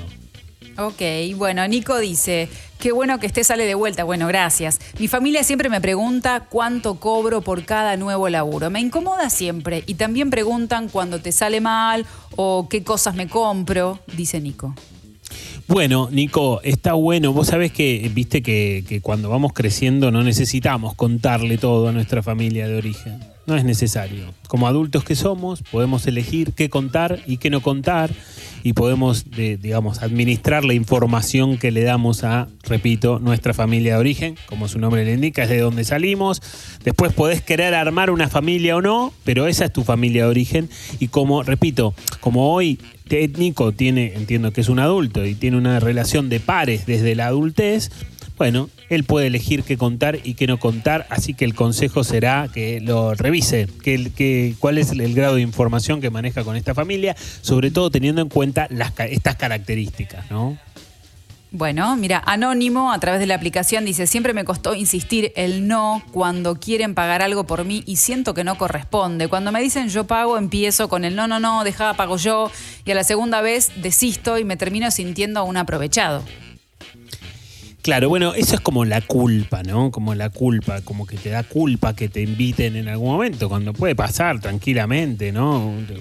Como también vos podés invitar el día de mañana, viste que muchas veces la culpa aparece cuando yo hago algo que no debería hacer, ¿no? Por ejemplo, en este caso, acepto una invitación que no debería aceptar y el mayor consejo siempre en esos casos es revisar los debería, ¿no? Revisar nuestros debería, los debería que tenemos en la cabeza y que todos tenemos, no todos tenemos lo mismo, pero pero me parece que está bueno buscar por ese lado. Mira, acá Lorena dice, cuando estaba en pareja, él traía el tema del dinero diariamente. No podía dejar de mencionar cuánto gastó en algo, por ejemplo, desde una cena, algo de ropa, un regalo. Era un padecimiento diario para él. Bueno, ahí también tenés como una forma, ¿no? De manejarte con el dinero, ¿no? Como evidentemente hay algo que la pareja de ella tenía como esta lógica y, no sé, no sé qué te parece a vos, Ale, pero ya el mensaje me parece como a cansada, ¿no? Como que se cansó. Por ahí la pareja se terminó o sigue, pero está cansada o, o se terminó y se cansó y se terminó pero digo, es un tema como muy desgastante, ¿no? De hecho, cuando vos tenés en el marco de la relación una persona que tiene ese tema tan en la cabeza, o porque sobre, o porque falte, o por lo que sea, genera como un desgaste particular dentro del vínculo. Sí, totalmente de acuerdo, porque además acá Lorena señala, dice que era un padecimiento diario para él, vivir con alguien o, tener una relación, por más que no convivas, que el dinero, o un tema en particular, el tema, el tema es que todos los días trata lo mismo, ¿no? Que es como con un solo tema por un carril y la vida le pasa por ahí o le pasa el mayor porcentaje por ahí. Es difícil de llevar adelante. Sí, tal cual. Y, es más, yo podría decir que esas eran como, eran como rumiaciones a cielo abierto, digamos. O sea, rumiaciones a, viva voz, por decirlo de alguna manera. Viste que las personas que rumean con algo están pensando todo el tiempo en eso y esas rumiaciones no necesariamente los llevan a encontrar soluciones, sino que son pensamientos como que giran en falso, ¿no? Muchas veces son rumiaciones silenciosas, pero también tenemos a veces, como decía recién, viste, como rumiaciones a, cielo abierto, digamos, como que las personas, hay personas rumiativas que están todo el tiempo hablando de lo que están rumiando y por supuesto imagínate, Ale, que en el marco de una pareja eso es extremadamente desgastante. ¿Sabes qué pensaba también, Sebas? Eh, hace muchos años, bueno, no sé si tanto, pero vos te debes acordar, que se puso muy de moda esta idea de la ley de atracción. ¿Te acordás vos? Cuando todo el mundo hablaba de la ley de atracción, que si vos pensás que vas a recibir tanto dinero, o imagínate lo que querés tener en tu cuenta bancaria, pero eh, pasaba que, que muchas veces eh, no se revisaban estas creencias que nosotros, que son las que de verdad operan en nuestra vida, estas creencias que ya tenemos instaladas y de qué manera nos relacionamos nosotros internamente con el, con el dinero, por más que vos escribieras en, un, en una hoja, quiero ganar 120 mil pesos, si vos tenías incorporado una creencia que la gente que tiene dinero es mala y lo más probable es que por más escribas lo que quieras, por más que la atracción, el deseo y no sé qué, no va a pasar. No, tal cual. Y aparte, por más que lo escribas y después te quedas con brazos cruzados en tu casa, nadie te va a y nadie te va a tocar la puerta para traer eso, seguro, ¿no? De ese dinero, digamos, ¿no? Por supuesto que, que sí. Pero es cierto también lo que vos estás diciendo en este comentario, Ale. Mira, ahí Germán está haciendo la ley de atracción. Está tratando de ver a ver si gana unos mangos más. Pero hay que ir a laburar, Ger. No hay forma, ¿eh? eh digo, a ver, mira, ahí tiene sus pesos, mira, llegaron. pero, pero es cierto también esto que vos decís, que las creencias que nosotros tenemos acerca del dinero influyen sobre nuestros comportamientos con el dinero, tanto en cómo gastamos o en cuánto nos llega. Si vos pensás que, que todas las personas que tienen dinero son malas personas, como decíamos al principio, una creencia negativa, de connotación negativa acerca del dinero, muy probablemente que vos eh, tengas una relación más ambigua. De hecho, hay muchas personas que tienen como una lógica un poquito más... Eh, contradictoria con el dinero, ¿no? De amor-odio. Muchas personas quisieran tener mayor cantidad de dinero. ¿Quién no quiere dinero? ¿Quién no quiere, o por lo menos una determinada cantidad, ¿no? No, no estoy hablando de grandes sumas todos te van a decir que quieren eso, pero muchos están enojados porque no tienen lo suficiente, ¿no? Esta ambigüedad en el vínculo con el dinero de amor-odio es algo que se repite muy habitualmente. Bueno, seguimos con los mensajitos. Nos debes las cinco personalidades. Sí, Cuando sí, vos quieras vamos con eso, ¿eh? pero yo sigo lo con tengo mensajitos. anotado, lo tengo anotado. Hay un montón de mensajes. Lu dice, hace años estaba en pareja y conviviendo, nos llevábamos pésimo y la idea era de separarme. Bancarme sola me tiraba para atrás la decisión. Finalmente nos separamos y pude sola, pero era un factor también. Bueno, está buenísimo el mensaje de Lu porque hay muchas personas, eh, muchas veces, eh, muchas mujeres que no se animan a separarse cuando están todas las condiciones dadas para separarse y no lo hacen por factores económicos, lo cual es como bastante triste, bastante delicado, bastante feo para, para tener esa experiencia dentro de una relación. Eh, y muchas veces, a veces el, mayor limitante es eso que ella creía, que no iba a poder sola, que no iba a poder afrontar esa dificultad o ese desafío. Y en algún punto ella pudo y me parece que está bueno. Eh, me parece que también... ya- a mí me parece que también está buenísimo que, que cada uno pueda ganar su plata, su dinero, ¿no? En el marco de una pareja y que, eso no sea un limitante, ¿no? Que si yo quiero estar con una persona estoy porque quiero y no porque me falta el dinero, ¿no? Ojalá si fuera, por lo menos hay que apuntar a eso, ¿no? Seguimos con los mensajitos. Meli dice, generación de los 90, clase media, me parece que tenemos una relación conflictiva desde la perspectiva que en este país el ahorro es difícil para entrar en el círculo de alquiler y ni hablar de comprar. Sí, claro, sí, todo lo que estamos hablando tiene como telón de fondo Argentina, ¿no? Argentina, que es como un capítulo aparte en todos los libros de economía, en todas las lógicas políticas, etcétera, etcétera. Sí, obviamente. eh, hay que agregarle como un plus de, incertidumbre constante, no importa el gobierno que, que esté, viste, como que cosas que ya sabemos que suceden en mayor o menor medida y que se hace difícil, se hace difícil esa inestabilidad, esa inestabilidad económica que se termina traduciendo más tarde o más temprano en inestabilidad psicológica, porque es inevitable y porque está todo entrelazado. Ujú. Mira, Juaco dice, separado con hijos, pareja con hijo, convivencia, los tuyos, los míos, pandemia, menos trabajo, cuota alimentaria, actividades extras, el día a día y querer ahorrar es deprimente. Claro, sí, describía toda una situación súper compleja, obviamente agravada por la pandemia, digo, ¿no? Una, familia ensamblada que tiene sus complejidades extra, que, bueno, pandemia, cuarentena, menos trabajo, obviamente. Está, sí, eh, se, se entiende. Vos sabés que a veces también está bueno también poder validar lo que siente el otro, ¿no? No, no, no decir algo que intente sacar a esa persona de ese lugar, sino que bueno, sí, la verdad que lo entiendo. Mientras leías el mensaje, se entendía que, que le estaba, que se le estaba haciendo muy cuesta arriba, como a tanta gente en este momento, Sí. ¿no? En, en este momento de pandemia y estas circunstancias. La verdad que sí, son muchos. Mira, Sol dice, con mi novio nos propusimos poner cada uno un monto para los gastos fijos, el alquiler, servicios, supermercados, todo en un fondo común. Lo que sobre es para comprar cosas para la casa y cada uno tiene el resto de su sueldo para sus gastos. Bueno, es un acuerdo que suele hacerse, ¿viste? Es un acuerdo, porque a veces el, el problema de que sea todo como en el, en el cofre común, como te gusta a vos, Ale, en el cofre. Gracias, gracias, Eva, eh, gracias. eh, el problema es que, viste, cuando, bueno, cuando sobra, ¿yo qué, hago? qué hago? ¿Me compro tal cosa o me compro tal otra? Y no sé si comprármela, viste o no, porque está todo en el cofre general. Y, viste, a veces eso genera un conflicto. Habrá que pensar como un apartado en particular sobre esos sobrantes, ¿no? Y después, bueno, en algún punto, quizás esta fórmula que ellos encontraron es una buena pista para, para esas situaciones. Pero tenemos, Ale, estas cinco, estas cinco personalidades de, de cómo, de acerca de cómo se maneja el dinero.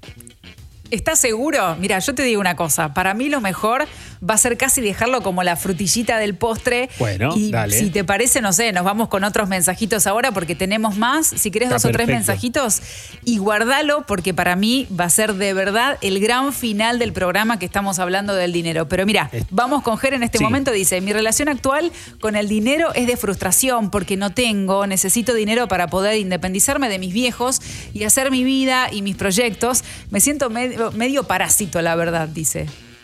Sí, sí, sí, sí, entiendo, ¿no? Y entiendo la frustración y como decíamos antes, una de las cosas que puede generar la falta es la frustración o la angustia o sí, sí, las ganas de querer hacer algo, pero me parece que está bueno poder tratar de construir algo, ¿no? Aunque quizás, quizás haya algunas cosas que él hoy puede empezar a hacer para lo que quiere hacer en un futuro, aunque no pueda hacer exactamente todo eso, ¿no? Muchas veces un gran consejo para los grandes objetivos es dividirlo en pequeños objetivos, ¿no? Un gran objetivo se divide en pequeñas partes que sean más alcanzables y eso me va generando como que me va me va mm, como mejorando la autoestima, ¿no? A medida que yo voy consiguiendo un pequeño objetivo, quizás me da un poquito más de fuerza para el segundo pequeño y así voy subiendo una escalera de a poquito, porque a veces si pienso en una escalera gigante o en un objetivo muy grande y encima yo no puedo afrontar los gastos que ese desafío me implica, como que es, es, bastante angustiante y nos pasa a todos, ¿no? Entonces, si lo dividís en pequeñas partes, quizás puedas sentir que hoy empezaste a hacer alguna cosita en relación a tu objetivo, aunque no sea todo. Perfecto, está perfecto, muy claro. Lore dice, yo tenía un buen sueldo en un trabajo que no me gustaba y estaba completamente disconforme conmigo misma, pero tenía plata para todo. Un día me di cuenta que eso no me hacía feliz, así que renuncié a mi trabajo y estoy atravesando estos meses con mis ahorros y volví a la facultad para recibirme. Pienso hacer esto que me hizo un poquito más feliz. ¿Cómo es el nombre del mensaje? Lore. Lore, me encanta el mensaje. La verdad, no tengo otra cosa para decir. Digo, me parece que está buenísimo. Me parece que vos podés estar en un trabajo en donde ganes muy bien, pero si vos no estás contenta con lo que estás haciendo, me parece que, que cuánto tiempo tiene, cuál, cuál es la fecha de vencimiento de eso. Es cierto también que hay muchas personas que priorizan esa seguridad económica, ¿no? Por sobre el bienestar de hacer un trabajo diferente. Y son elecciones válidas también, por supuesto. Claro, porque que- pienso que tiene que ver con la manera en la que uno quiere transitar la vida, ¿no? Me parece que la base es esa, de qué manera quiero vivir la vida que, que voy a llevar adelante en estos años que tenga. Por supuesto, por supuesto. No hay una forma exacta, no, no, no, nosotros no somos quienes para decir esto está bien o esto está mal. En todo caso, creo que cada uno debería preguntarse si la decisión le hace bien o le hace mal, ¿no? Creo que esa es la pregunta más importante y es una pregunta muy personal también, o es una pregunta de terapia también que te puede hacer tu terapeuta tranquilamente. Yo eso la pregunto habitualmente con distintos temas también. Ah, muy bien. Mirá, Sí, mirá claro. qué bien Girona en su terapia. Obvio. Tenemos un audio por ahí. Ok. Hola chicos, Seba, Ale, primero, antes que nada, gracias por todos los programas buenísimos.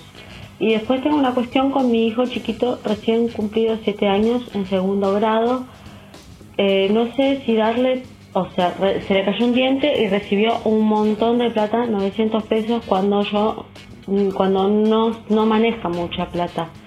Y es colaborativo y ayuda en la casa, pero por otra parte también estaría bueno empezar a darle una mesada. Se lo explico ahora, se lo digo después, dejo que colabore, que siga estando. ¿Qué hago con eso? ¿Le doy plata? El papá no quiere saber nada, pero por otro lado, por mí, porque sus pares de sus edades ya tienen ahorros y ya manejan plata de una manera que antes no se hacía esa edad. Gracias. Mirá, 900 mangos le trajo el ratón, ¿no? Se portó muy bien. Mirá, Sucho está, está, está- está ¿No contento. tenés un diente flojo, Seba, vos? Se va a sacar un diente, Sucho, en cualquier momento. Eh, a ver, como primera medida, me parece que esa es una etapa en donde los chicos empiezan a tener cierta noción del dinero. No sé si ahorros como los compañeros, ¿no? Porque parecía como que los compañeros están como más metidos, compran y venden acciones. No sé si tanto, pero es la bitcoins. época. Claro. Es la época en donde eso empieza a suceder y por un lado eso está bueno, ¿no? Que empiecen a tener idea de lo que es el dinero, de lo que son los valores y también idea de que el dinero cuesta ganarlo, que no es algo que, que- que sale de las macetas, ¿viste? Que, que implica un esfuerzo y que desde ese lado me parece que está bueno. Ahora, por otro lado, esto tiene que ver con la educación de, su hijo y ahí aparece la lógica de que debería ser consensuado con el papá, ¿no? De que deberían formar como un bloque pensando en cómo manejamos este tema o cómo manejamos también la lógica de una mesada. Muchas veces hay, hay veces que hay familias que determinan, no sé, eh, eh, establecer ciertos valores para ciertas tareas. Si vos, si vos eh, pones la mesa, yo te doy, no sé, 10 fichas, por ejemplo, ¿no? Esas 10 fichas equivalen a, no sé, yo qué sé, estoy inventando, a 100 pesos, por ejemplo. Bueno, obviamente, la, la contra de eso es que vos estás generando como una paga por algo que ellos deben hacer naturalmente. Colaborar en la casa los, los niños, para mi gusto, debe surgir naturalmente. Y va a surgir más naturalmente si nos ven a nosotros los padres hacerlo, ¿no? Entre, entre la pareja que se colaboren mutuamente. Em, pero eh, yo como primera medida trataría de establecer un criterio de bloque con el papá, sea que estén juntos, que estén separados, de la manera que sea, igual es un tema para hablar con, la pareja, en cualquier caso, ¿no? Lo digo. Sí. Mira, acá Cami a través de la aplicación dice, estoy en medio de un duelo y me doy cuenta que no estar preocupada por el dinero en este momento puntual aliviana y bastante el proceso. Me puedo dar pequeños gustos, compensar un día malo comprándome algo rico o algo lindo, irme a tomar un café, pavadas que lo hacen más llevadero. Pasé otros duelos sin llegar a fin de mes y me parece una diferencia importantísima en el día a día. El duelo hay que hacerlo igual, pero cuán distinto es cuando atravesamos algo difícil mientras el resto de tu vida está más o menos acomodada. Tal cual, ¿no? Eh, No es todo, pero como ayuda, ¿no? Sí, en algún sí. punto. Esa es la misma lógica. Y, y por algo, por algo está la- el refrán, por algo está la canción. Y en todo caso, me parece que lo que dice Cami tiene que ver con la libertad que le da el dinero, que es lo mismo que hablábamos antes, que fíjate que en este caso vos podés tener dinero y no tener felicidad porque estás transitando un duelo, obviamente, pero sí te da libertad, te da tranquilidad, te da, por lo menos te saca de la cabeza un problema menos, ¿no? Y, o varios problemas menos. Y en ese sentido, seguro, siempre vamos a elegir transitar las situaciones adversas con esa ayuda. Mira, acá nos escribe también Maxi, dice, siento que mi pareja continúa conmigo después de 20 años porque cree que si nos separamos, la vida económicamente sería la ruina. Bueno, las parejas que se separan tienen muchos problemas económicos. Dicho sea de paso, en una estructura económica que está formada de- después de años y años y años, obviamente, si la estructura económica está más justa o, está poco holgada, obviamente toda esa reacomodación implica repensar el dinero y repensar los gastos.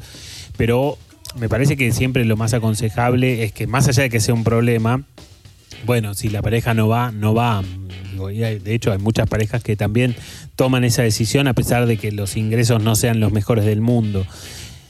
Eh, siempre lo más aconsejable es quedarte en una relación porque, te, porque tenés ganas, tenés deseo de quedarte. Y si bien, como hemos dicho muchas veces, sale también, no existe una pareja que sea 100% deseo, no existe eso. Bueno, por ahí las parejas de que están enamoradas al principio es 100% deseo.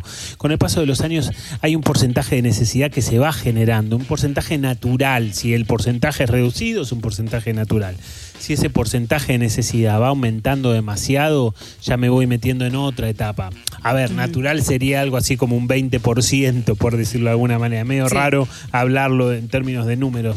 Pero, pero es para ejemplificar porque los números son precisos.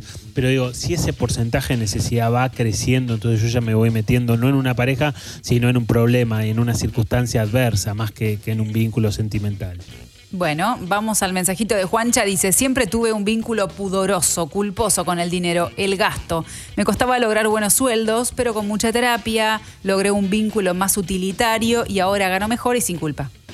Bueno, ella habla de las creencias.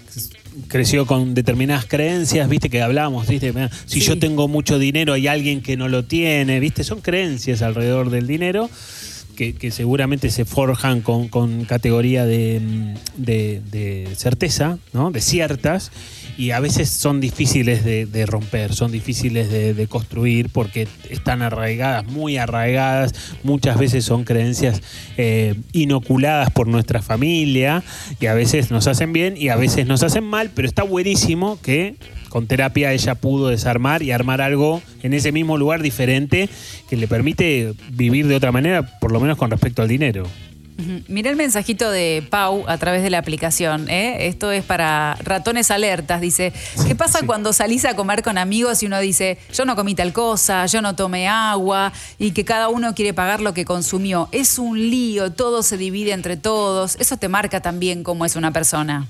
Sí, te, te marca y es feo, ¿no? Sucho está en desacuerdo, Germán también está protestando. Sí, Sí, sí, sí, sí. es feo, es, es desagradable, porque también viste que uno va a comer con amigos o va a comer con un grupo de trabajo, y también lo que se pone en juego ahí es la cohesión grupal, ¿no? Digamos, qué, qué tan unido está el grupo. En algún punto si tomaste una gaseosa de más, una cerveza de más, algo, digo, la verdad que es algo mucho menor o debería ser algo mucho menor al lado del vínculo que nos une. Pero evidentemente no todo el mundo lo piensa de esa forma. Sí, no, es, es vergonzoso. Cuando pasa eso a mí me da como un poquito de vergüenza, me quiero esconder, ese tipo de cosas. Bueno, eh, Seba, me encantan todos los mensajes que fueron llegando. En un ratito nos vas a contar cuáles son esas cinco personalidades, pero ahora te decimos que si estás escuchando el programa y alguno de los temas que tratamos te incitan a comenzar terapia, está buenísimo, te va a ayudar y a pesar de las distancias, de la pandemia, la cuarentena, podés empezar de manera remota porque Seba tiene un equipo de profesionales que están súper preparados y listos para ayudarte. Fíjate lo simple que es. ¿Cómo haces para contactarte? Mandas un mail equipo gmail.com equipo gmail.com y Seba por supuesto te hace la entrevista de admisión. Sí, vos sabés, Ale, que yo hace rato que tengo ganas de nombrarlos, porque siempre hablamos del equipo, parece el equipo fantasma, y, y Sí. tenía ganas de nombrarlos uno por uno porque es como, me parece que está bueno también.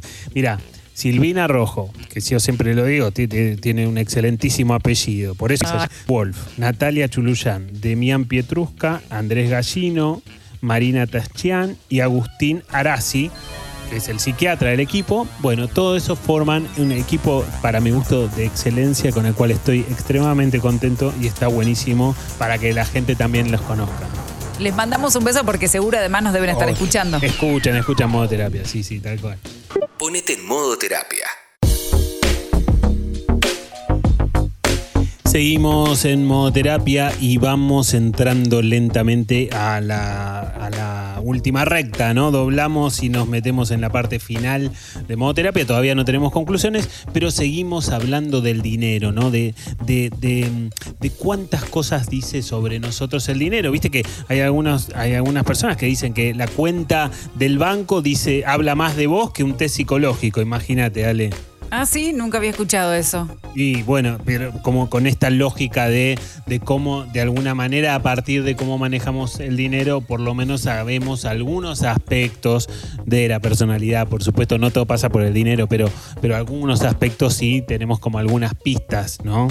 Ok, muy bien. Hablando de pistas, ¿nos vas a dar alguna pista de lo que nos venís prometiendo?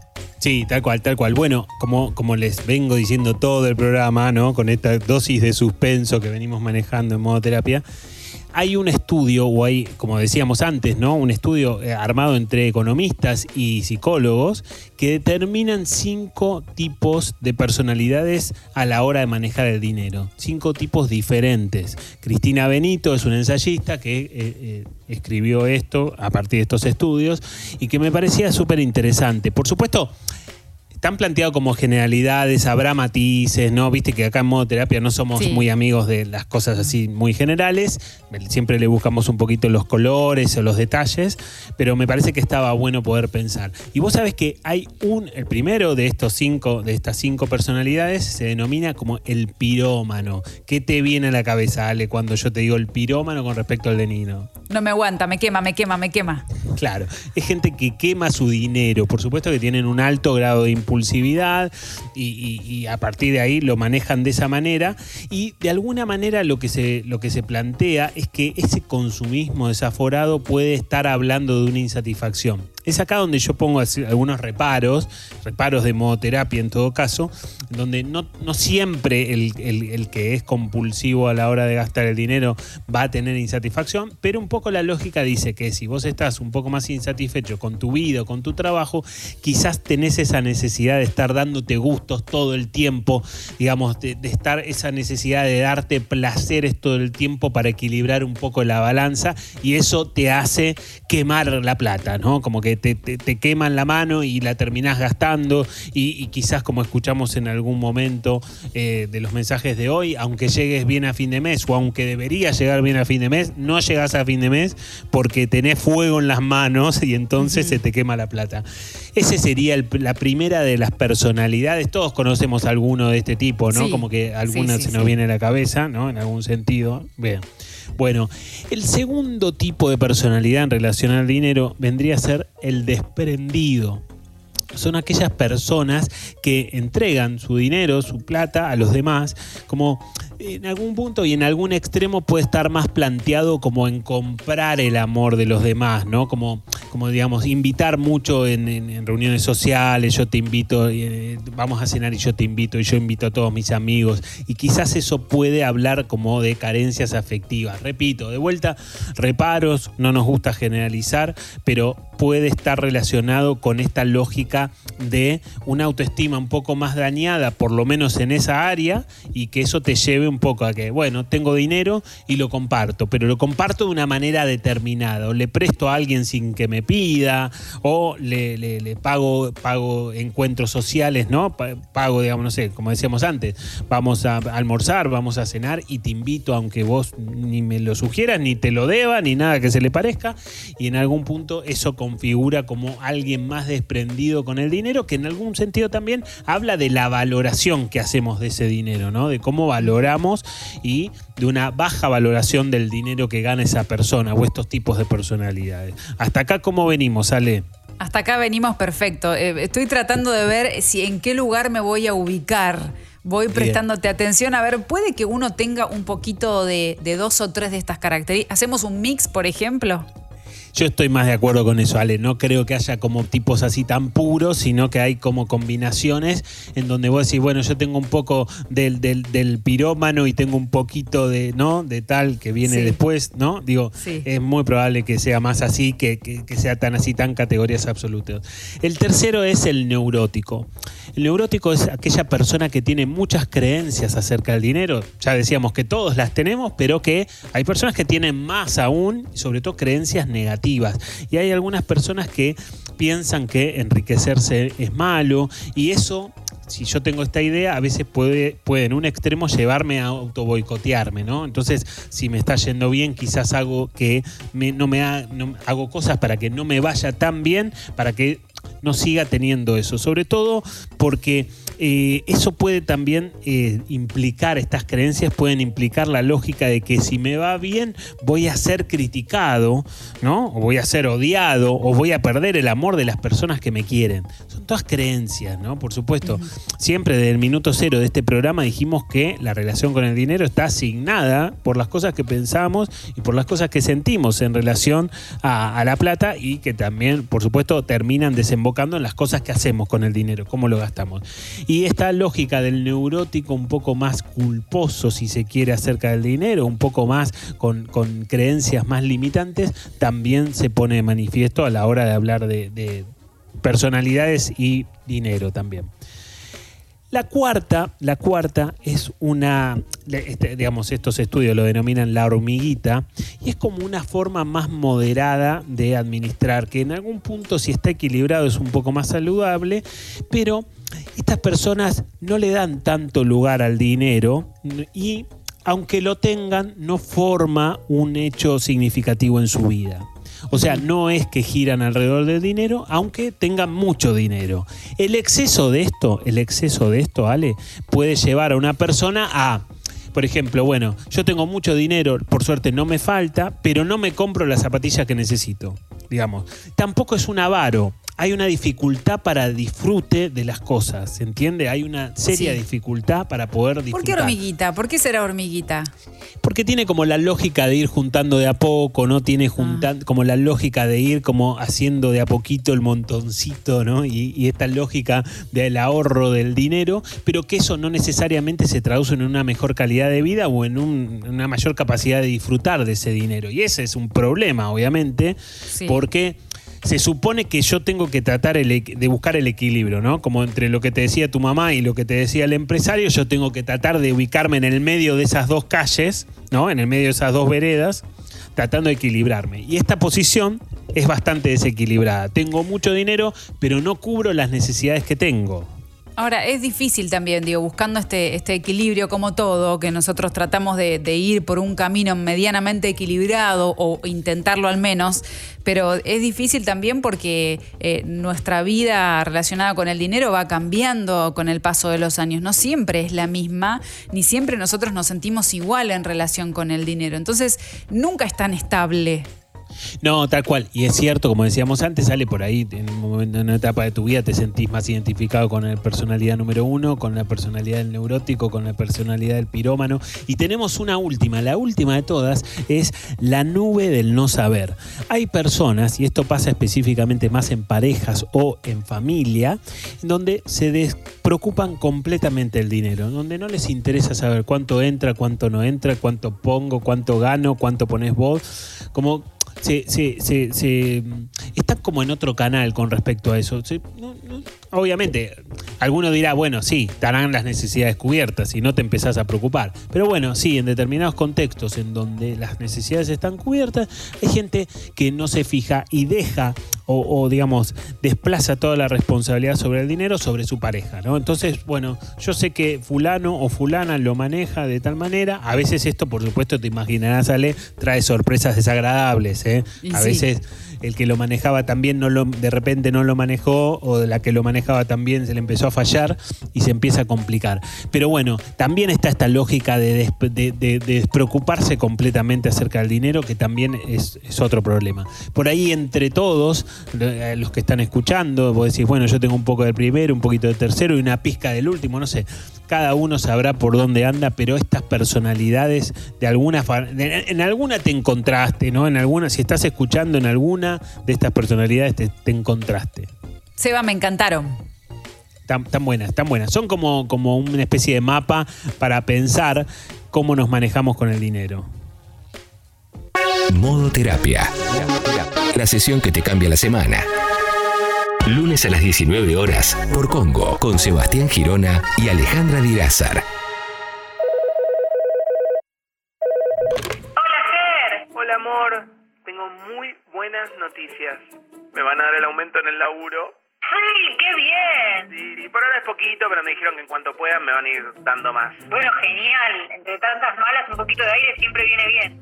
Y veo que pudiste arreglar el celular. No, no lo arreglé. Esta vez seguí tus consejos y me dije, más hija, Germancito, date un gustito. Dejé el mío en parte de pago y me compré uno con 5 cámaras traseras, 256 GB de memoria, reconocimiento facial y 5G para cuando esté disponible. Y de regalo me dieron una funda de leopardo muy sexy. ¿Cuánto gastaste? No importa, como dice el azúcar moreno, solo se vive una vez. ¿Cuánto gastaste? dejaron 18 cuotas sin interés. ¿Cuánto gastaste? Sí, las cuotas son en dólares, eso es un pequeño detalle. Última vez que te pregunto, ¿cuánto gastaste? Gastamos 175 mil pesos. Si ahorro se queja, si gasto se queja. Me van a enfermar, me van a enfermar. Modo terapia, lunes de 19 a 21. Por Congo FM. Seguimos en este modo terapia y quiero decir algo, Ale, los radioteatros de Germán están espectaculares, pero ojo, ojo, no serían lo mismo sin la edición sutil de Sucho. Viste que recién le puso la música de tiburón cuando le decía cuánto gastaste porque te mato, ¿no? Bueno. Así que la verdad que todo, todo hace al, componente para que te gusten las cosas que, pasan acá en modo terapia. Bueno, Ale, nos metemos en las conclusiones, llegamos a la parte final. ¿Qué, podemos decir de todo lo que hemos charlado? Uy, hemos charlado un montón. Hemos, eh, primero agradecerles a, los oyentes porque hemos recibido tantos mensajes, Seba, realmente muchísimos. Así que muchísimas gracias por la participación a todos, a todos en verdad, porque nos van contando todas sus experiencias. Eso es buenísimo. Y además, si les gustó este, este episodio, también que lo vuelvan a escuchar si necesitan en Spot y que lo recomienden, que, que lo pasen a través de WhatsApp. Y bueno, la verdad es que quedaron muchísimos mensajes sin leer también, así que pedimos disculpas por eso, pero ya estamos sobre, sobre el tiempo.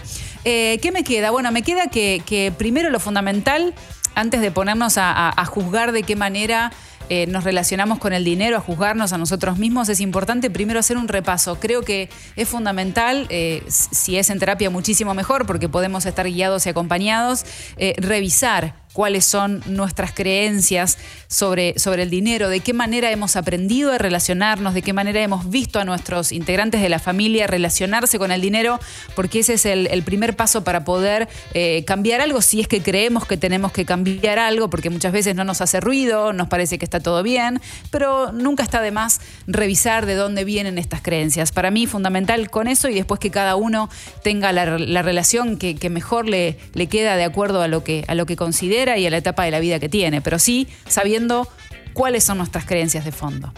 Sí, tal cual, Ale. Yo creo que esta parte es fundamental de revisar tus creencias acerca del dinero va a ser importantísimo y revisar tus conductas también tendrá que ver con revisar tus creencias.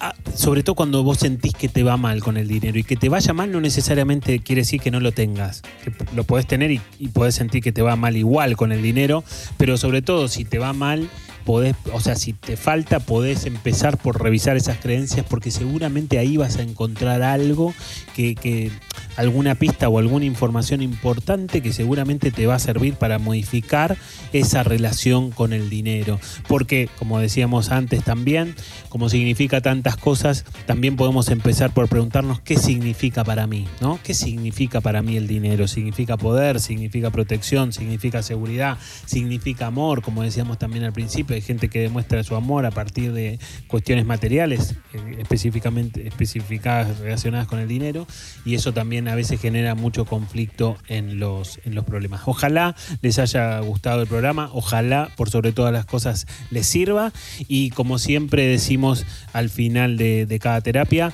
en la producción estuvo Germán Polonsky, el entusiasta, el actor, el productor, el que hace todos esos eh, radioteatros que tanto te gustan y le agradecemos de corazón por su laburo y lo valoramos muchísimo.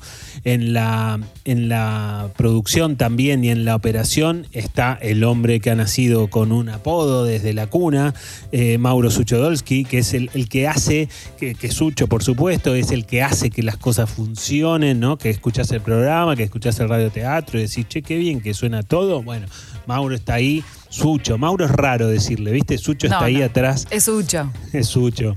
Está ahí atrás poniendo todos sus detalles. Por supuesto, en la locución de este programa, acompañándome, la locutora nacional y psicóloga social Alejandra Dirázar, que enorgullece este programa, enaltece con su voz este programa. Por favor, es un placer. Y de mi lado, por supuesto, yo soy un psicólogo, Sebastián Girona, que trato de ir uniendo a la radio con la psicología y que vamos, vamos, va, va, va saliendo, me parece como que va saliendo, ¿no? Epa, Va, va, recontra va. Tal cual, para no, para no hacer falsa humildad, digamos, y va, va- va queriendo, hay mucha gente que le gusta modoterapia. Así que Ale, bueno, dejamos por hoy, seguimos el lunes que viene. Sí, doctor Girón, el próximo lunes a las 7 de la tarde voy a estar acá presente para hacer modoterapia. Los esperamos. ¡Silencio! Modo terapia. ¿Alguien puso la calefacción? ¿Cómo que un chofer de taxi? Con Sebastián Girona y Alejandra Dirázar. Hey tú, ¿qué estás escuchando? ¿Todavía no formas parte del Club Congo? Es el club que crece junto a tu radio. Cada vez somos más. Ingresa a congo.fm y sé parte.